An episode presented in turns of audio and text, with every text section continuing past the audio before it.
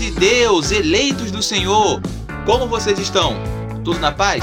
Hoje nós estamos aqui num dia especial para falar de escatologia bíblica.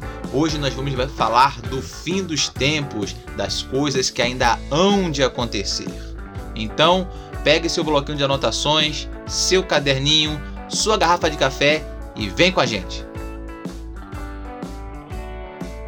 Bem, pessoal, antes de mais nada, a gente precisa entender o que é escatologia. Escatologia é um termo que vem da palavra grega eschatos, que significa último, e logos, que significa história. Logos também tem outros significados.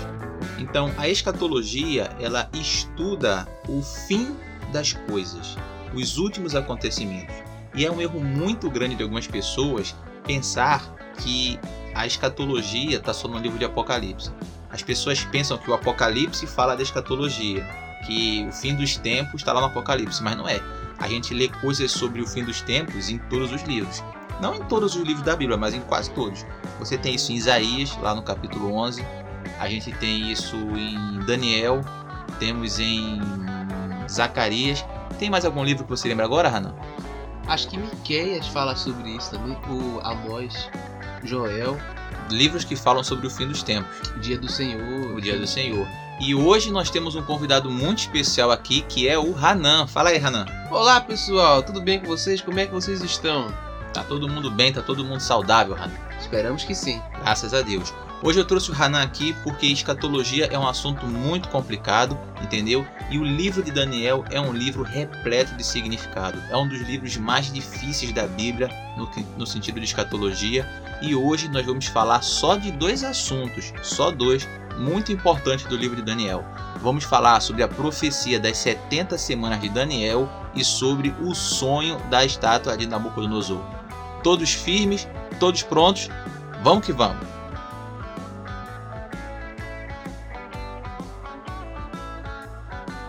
As 70 semanas de Daniel, ela tá lá no capítulo 9. Capítulo 9 de Daniel, a gente vai ler. Vamos ler primeiro do verso 24 até o 27. A gente vai ler de carreirinha, depois a gente vai ler pausado e vai comentar. Mas eu já vou dar uma adiantada para o pessoal não ficar perdido. São 70 semanas, mas essas semanas não são semanas de dias. Não são semanas de dias. Tem um texto da Bíblia que Deus fala que vai cobrar um dia por cada ano, ou um ano por causa dia, por, causa, por cada dia. É em Ezequiel isso, Hannah? Puxa, agora eu não tô lembrado. Mas você conhece, né? Acho que sim, conheço sim. Não, é, é Ezequiel. Ezequiel 4,5. Deus fala assim: Porque eu dei os anos da sua iniquidade segundo o número dos dias. Deus trabalha ali convertendo um ano de iniquidade de Israel para cada dia. Então, são semanas, são semanas de anos, não são semanas de dias. Então, quando falar assim, uma semana, não são sete dias, são sete anos. Quando falar assim, sete semanas, não são 49 dias, são 49 anos. E nessa profecia, Deus fala de 70 semanas, e essas semanas elas iniciam na, constru... na reconstrução de Jerusalém, ali em Esdras, e vão até a vinda de Cristo ou até o fim dos tempos. É o que a gente vai ver.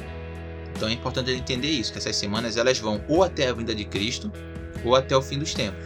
Porque até a semana 69 todo mundo concorda. Agora a semana 70 é onde tem briga. Entendeu? Vamos ler o texto. Lê pra gente, Rano, por favor. Vamos lá. Daniel 9, a partir do verso 24. Até o final, não é? Até o 27. Setenta semanas estão determinadas sobre o teu povo e sobre a tua santa cidade, para cessar a transgressão, e para dar fim aos pecados, e para expiar a iniquidade, e trazer a justiça eterna, e selar a visão e a profecia, e para ungir o Santíssimo. Sabe e entende, desde a saída da ordem para restaurar e para edificar a Jerusalém, até ao Messias, o príncipe, haverá sete semanas, e sessenta e duas semanas. As ruas e o muro se reedificarão, mas em tempos angustiosos. E depois das sessenta e duas semanas será cortado o Messias, mas não para si mesmo, e o povo do príncipe, que há de vir, destruirá a cidade e o santuário, e o seu fim será com uma inundação, e até o fim haverá guerra, estão determinadas as assolações. E ele firmará aliança com muitos por uma semana, e na metade da semana fará cessar o sacrifício e a oblação, e sobre a asa das abominações virá o assolador. E isso até a consumação, e o que está determinado será derramado sobre o assolador. Maneiro, maneiro. Vamos começar agora devagar. 70 semanas estão determinadas sobre o teu povo. Certo? São 70 semanas. Mas a Bíblia divide essas semanas em blocos de três. Olha o que ele fala aqui. Sabe e entende. Desde a saída da ordem para restaurar, para edificar a Jerusalém, até o Messias, o príncipe, haverá sete semanas e 62 semanas. Ele não fala 70, 69 semanas. Ele fala 7 Mais mais 62. Por quê? E ele continua: As ruas e o muro se reedificarão, mas em tempos angustio- angustiosos. Essas ruas e esses muros que são reedificados são os de Jerusalém. Eles são reedificados nessas sete semanas. A primeira pergunta é: quando é que sai essa ordem para a restauração? Aí o pessoal varia. Uns falam que foi Ciro que deu a ordem, outros falam que foi Fulaninho, dão uma mudada ali em alguns anos. E de acordo com o que você muda, isso vai refletir lá no final. Entendeu? Mas a gente vai trabalhar aqui com a ordem dada por Artaxerxes, que foi em 457 a.C., que é quando ele manda iniciar a reconstrução. Certo? Ok. Beleza. Então Artaxerxes dá essa ordem e aí a reconstrução é, começa. Isso aí é mais ou menos na época de Esdras e Neemias. É porque houveram três momentos onde foi dado ordem para o povo voltar, entendeu? A construção começou, parou, começou, parou. Então a gente vai pegar essa. Pegando essa daí, de 457, se a gente contar sete semanas, que é o que ele fala, né? Que da or- do, dia que Isso. vai ter a reestruturação até vir o príncipe, vão haver sete semanas e, 70, e 62 semanas. Isso. Vai haver 7 e 62. Depois de 7, que são 49 anos, cai no ano 408 a.C., que é o ano que a história diz que terminou a construção. Entendeu? Construção de quê? A reconstrução lá de- dos muros de Jerusalém, dos negócios. Ah, então esse período demorou mais ou menos 49 anos. Isso, demorou esse período aí, até terminarem tudo. Desde que ele deu a ordem, Uhum. desde que o rei Artaxerxes deu a ordem para o povo poder voltar para suas casas e reconstruir a cidade, Certo? até a conclusão da obra, demoraram 49 anos. Que são 7 semanas. que são as primeiras sete semanas Isso, desse período de 70 semanas. exatamente. Ok. Beleza, entendeu? Se você estiver entendendo, você fala que sim. Sim, sim, tô entendendo, tô entendendo. Vamos seguir então. Então foram sete semanas. Mas ele fala: sabe e entende. Desde a saída da ordem para restaurar, para edificar Jerusalém, até o Messias haverá sete semanas e 62 semanas. Entram agora as 62 semanas. Ok. 62 semanas, se cada semana tem 7 anos, é 62 vezes 7. Dá Certo. 434 anos. Que foi? Ah, eu vou acreditar em você. Eu tava Beleza. tentando calcular de cabeça, mas eu vou acreditar em você. 434 anos. Faz a conta aí, faz a conta aí. É Quanto você disse? É... 62 vezes 7. 434. Beleza. Se a gente somar esse ano com o ano anterior, isso vai dar mais ou menos é, próximo do ano onde Jesus inicia o ministério dele. Seria a vinda do príncipe. Exatamente. Porque ele fala, ah, o Messias, o príncipe, Uhum. entendeu? Então, no final da semana 69, certo? Depois de 7 Certo. mais 62 semanas, nós temos 69 semanas. Jesus vem. Certo. Jesus vem. Até aí, quase todo mundo concorda. Show, é. Tá, tá Entendeu? Parece bem É redondo. que bem algumas fechado. pessoas falam que essa conta cai no batismo de Jesus, outras falam que essa conta cai na entrada dele em Jerusalém, Sim. na entrada é, triunfal de Jerusalém. Em Jerusalém ele entrou como profeta, foi recebido pelo Isso, povo então como tem gente que profeta. fala que fecha ali. Outros falam que, que ali é no final do ministério dele, outras falam que foi no início. Até aí, todo mundo é amigo. A briga começa agora, a semana 70. ela já aconteceu e se cumpriu, ou ela ainda não aconteceu e vai se cumprir na grande tribulação? É aí que são elas. Vamos agora para a última semana. É uma boa questão essa aí.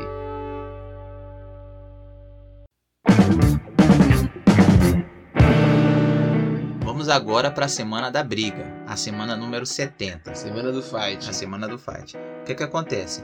Tem pessoas que entendem que as 69 semanas pararam ali. De- Aonde? ali em Jesus. Quando ele foi batizado. É, ou na morte. Parou na o morte. calendário ali e não estão mais contando esses, essas, sete- essas- essa última semana, esses últimos sete anos. Não estão mais contando. Isso está parado, entendeu? E só vai voltar a acontecer lá na frente. Mas eu não vou defender isso aqui agora. Eu vou falar da visão que acha que elas já se cumpriram. Ok. tá bom? Porque essa outra aí é a que todo mundo fala, você vai encontrar isso em todo lugar. Olha só o que fala aqui no verso 26. E depois das 62 semanas, ou seja, depois das 62 semanas, que é as 7 mais as 62, né? Sim. Estamos na semana 69. Depois dessas 62 semanas, será cortado o Messias, mas não para si mesmo. Ele está falando aqui, a princípio, da morte do Messias. O sacrifício de Jesus. Isso, ele vai morrer, mas não por si mesmo. Isso vai acontecer depois da, da semana 69. E aí vem: E o povo do príncipe que há de vir destruirá a cidade e o santuário. Muita gente entende aqui que esse príncipe que há de vir é, se não me falha a memória, Tito, que veio destruir Jerusalém. O general romano. Parece que ele não era general na época ainda. O imperador geral. Ele era, ele ainda não estava lá em cima, ele ainda, ele ainda ia crescer. E aí a gente fala, por isso que ele era príncipe, porque ele ainda não estava no posto que ele iria chegar. E aí fala que a cidade será destruída. Aí vem assim, e ele firmará aliança com muitos por uma semana. Aí vem a grande pergunta, ele quem? Ele quem? Ele o príncipe ou ele o Messias?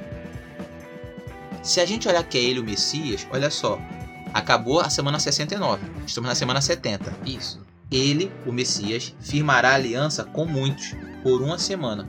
E na metade da semana fará cessar o sacrifício. A semana tem quantos dias? Sete. Uma semana de ano tem quantos anos? Sete. Isso. E meia semana? Três, mais ou menos. Isso, três mais ou menos. O que aconteceu depois de três anos do, do batismo de Jesus? Depois de ter batido Jesus foi a morte dele. Exatamente. E ele é o quê? Cordeiro de Deus que tira o pecado do mundo. Ele firma aliança com muitos. Muitas pessoas aliançam-se com ele, muitas pessoas vêm servir a ele, e na metade da semana fará cessar o sacrifício e a oblação.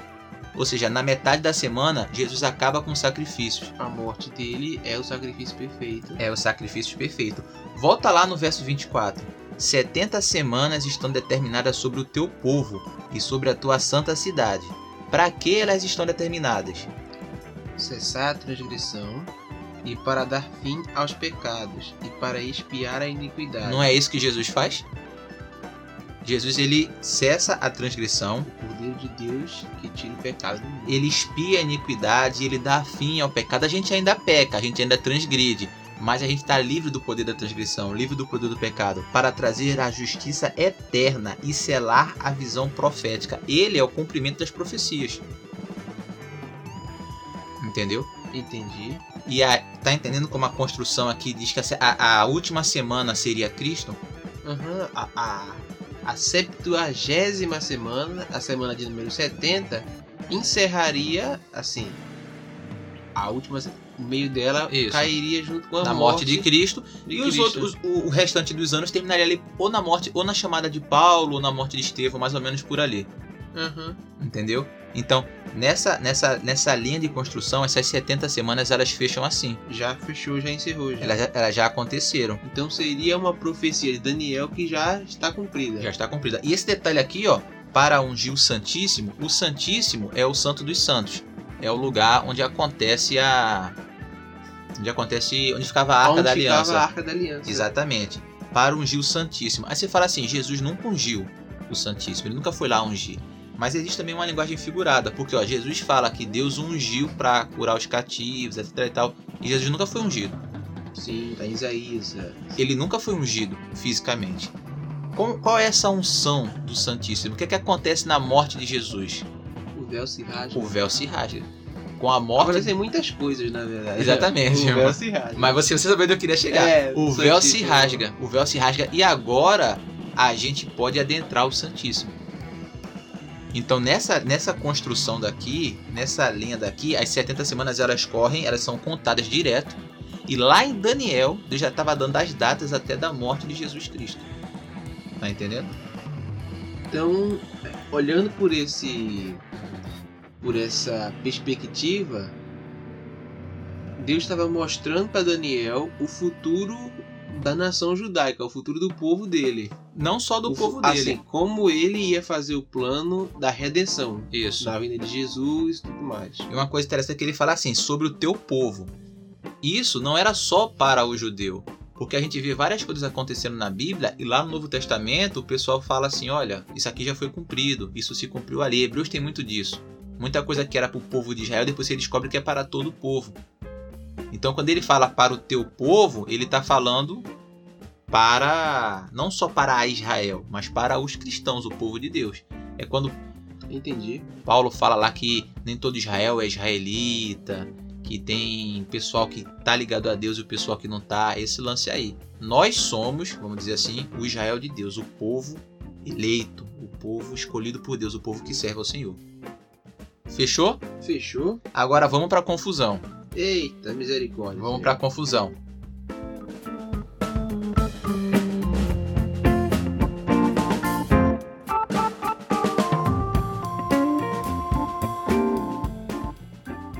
Tem gente que vai ler isso aqui e vai falar assim: cessar a transgressão, dar fim aos pecados. Ah, não acabou o pecado. Ainda tem pecado pelo mundo. Ainda tem transgressão.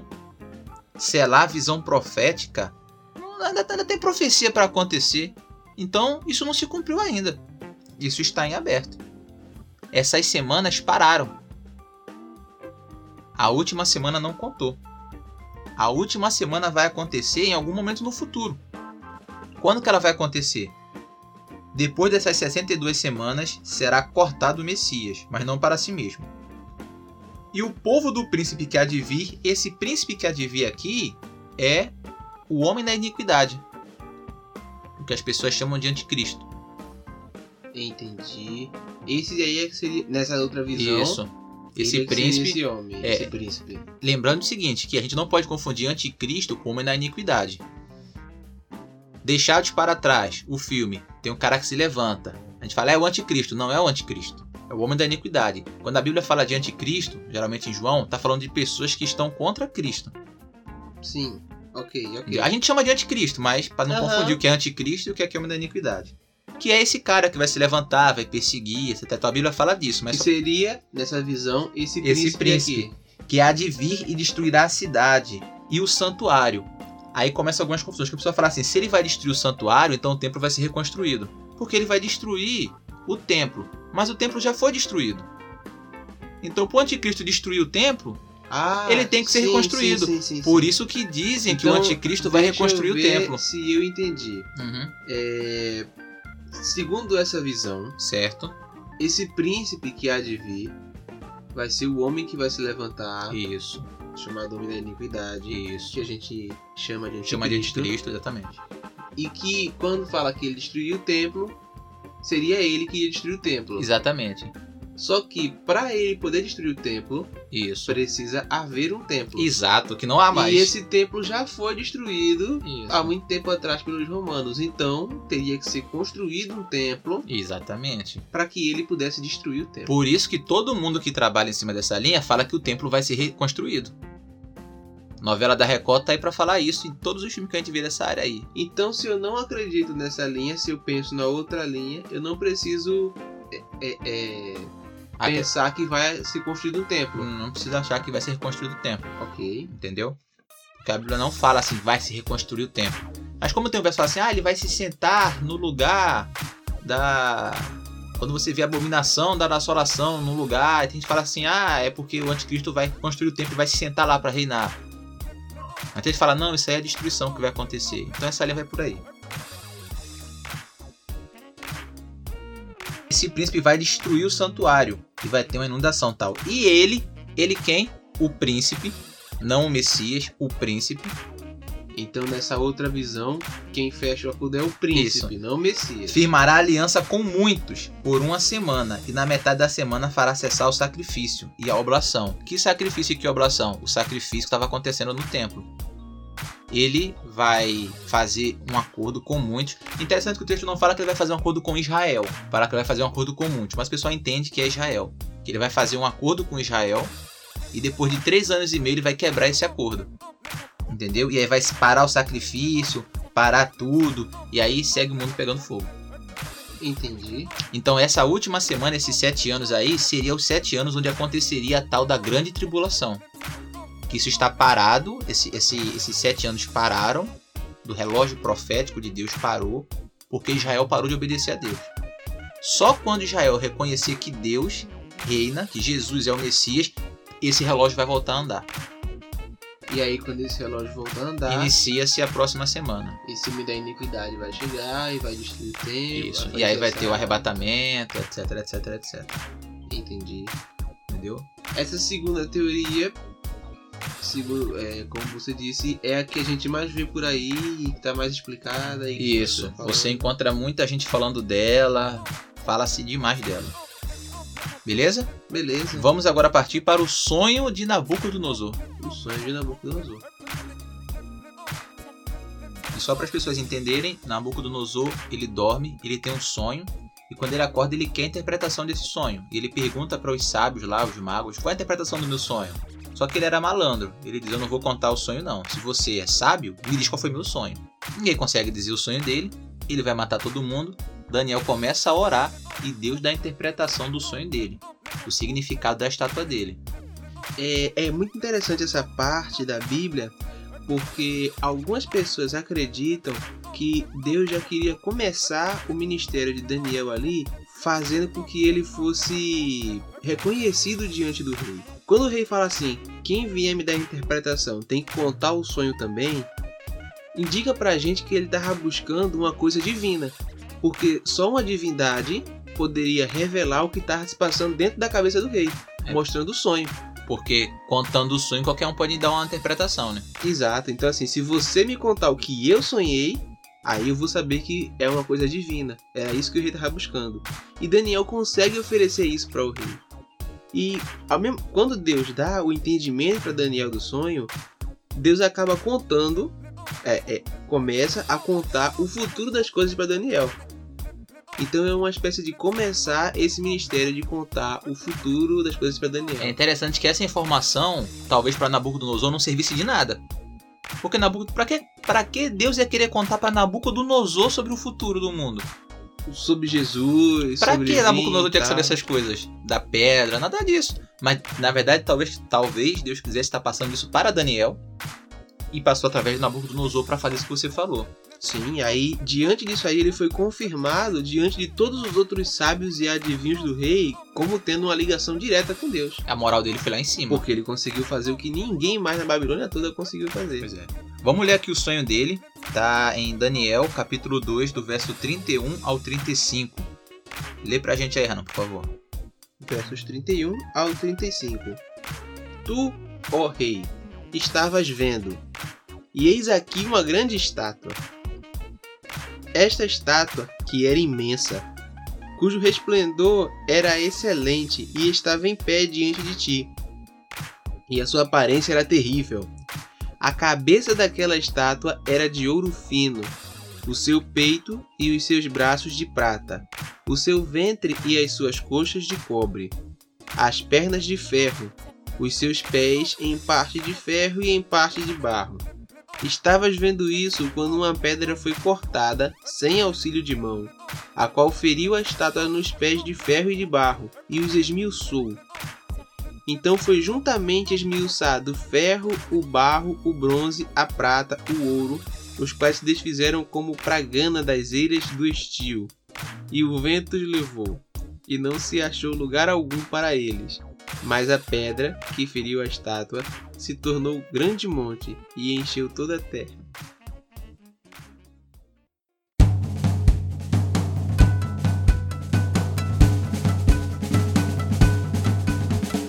Daí em diante vai haver a interpretação do sonho que a gente não vai ler.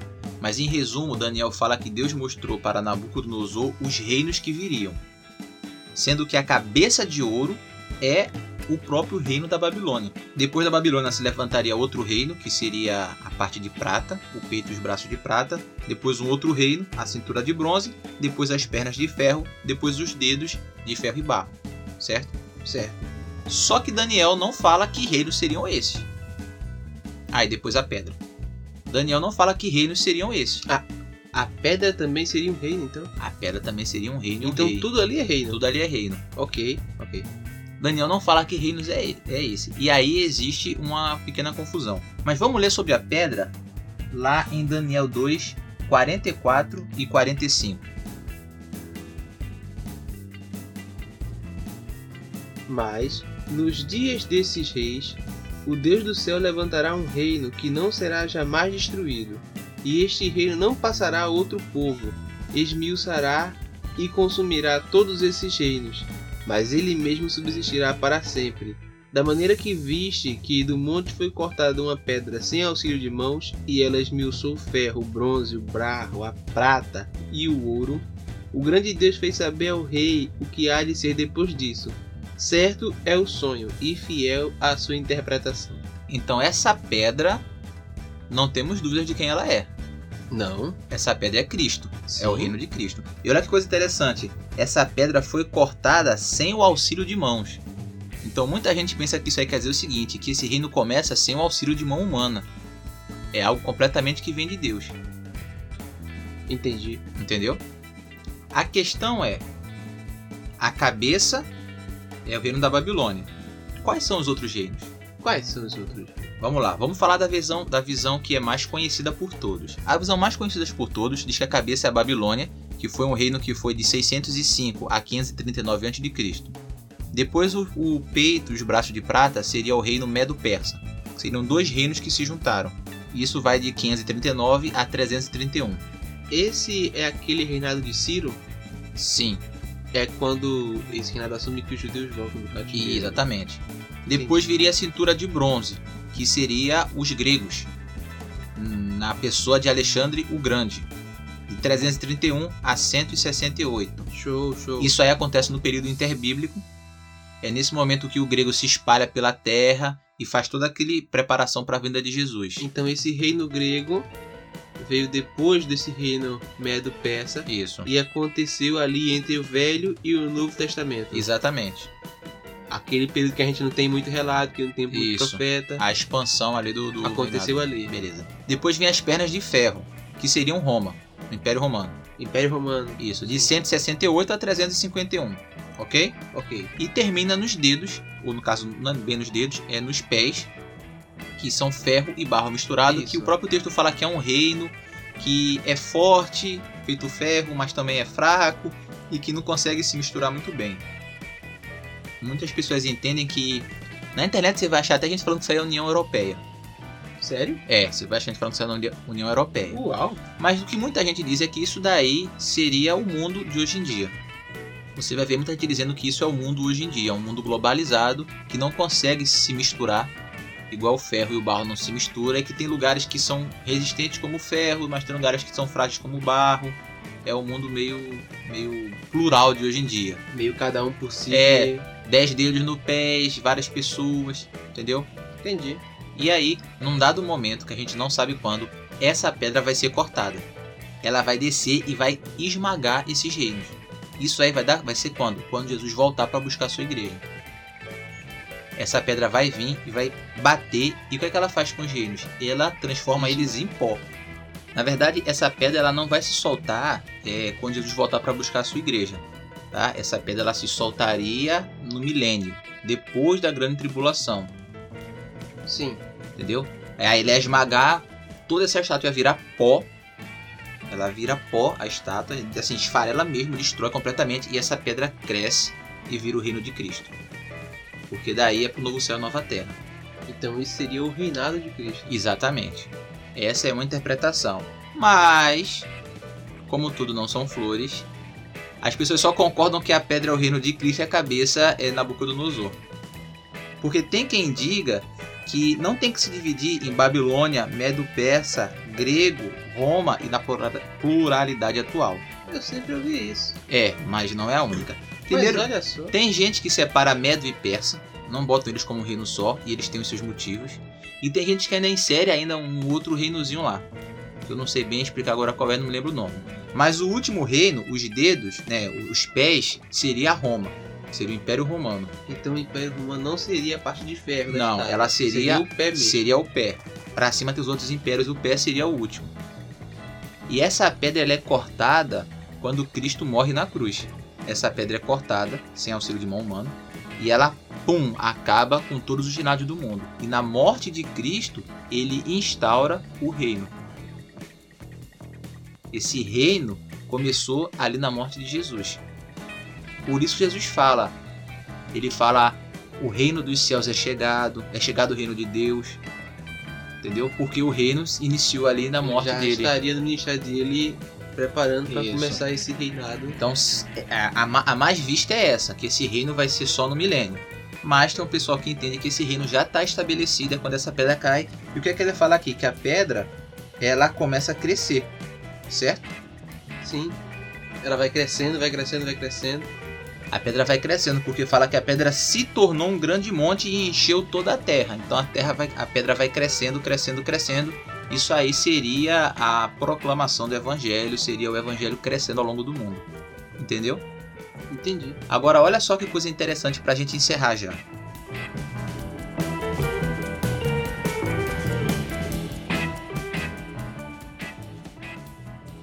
No sonho, Nabucodonosor viu uma grande estátua onde a cabeça era de ouro, e a estátua mostrava todos os reinos do mundo.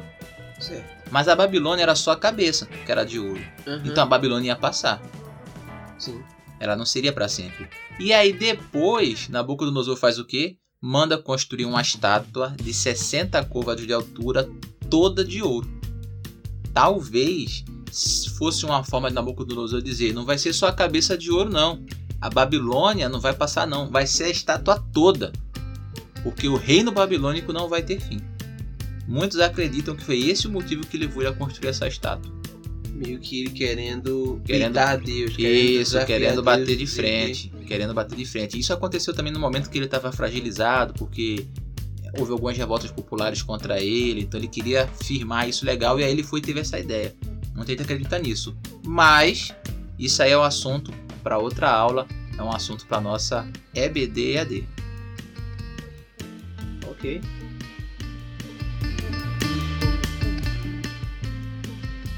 Beleza, pessoal? Estamos aqui nos despedindo. Fiquem com Deus. Continuem estudando a palavra, continuem se dedicando a aprender cada dia mais e mais do que Deus deixou pra gente. Não é fácil, tem muita coisa. Isso aqui foi só para vocês verem, para deixar um gostinho na boca de vocês do que tem de maravilhoso na Bíblia. Deus abençoe vocês, galera. Pessoal, não se esqueçam que domingo, 11 horas da manhã, nós temos a nossa EBD EAD. Toda quarta-feira, 11 horas, sai o nosso podcast de correção. E se Deus quiser, quinta-feira, às 11 horas, o nosso podcast de curiosidades e entretenimento bíblico. Fiquem todos com Deus, um beijão e até a próxima. Até.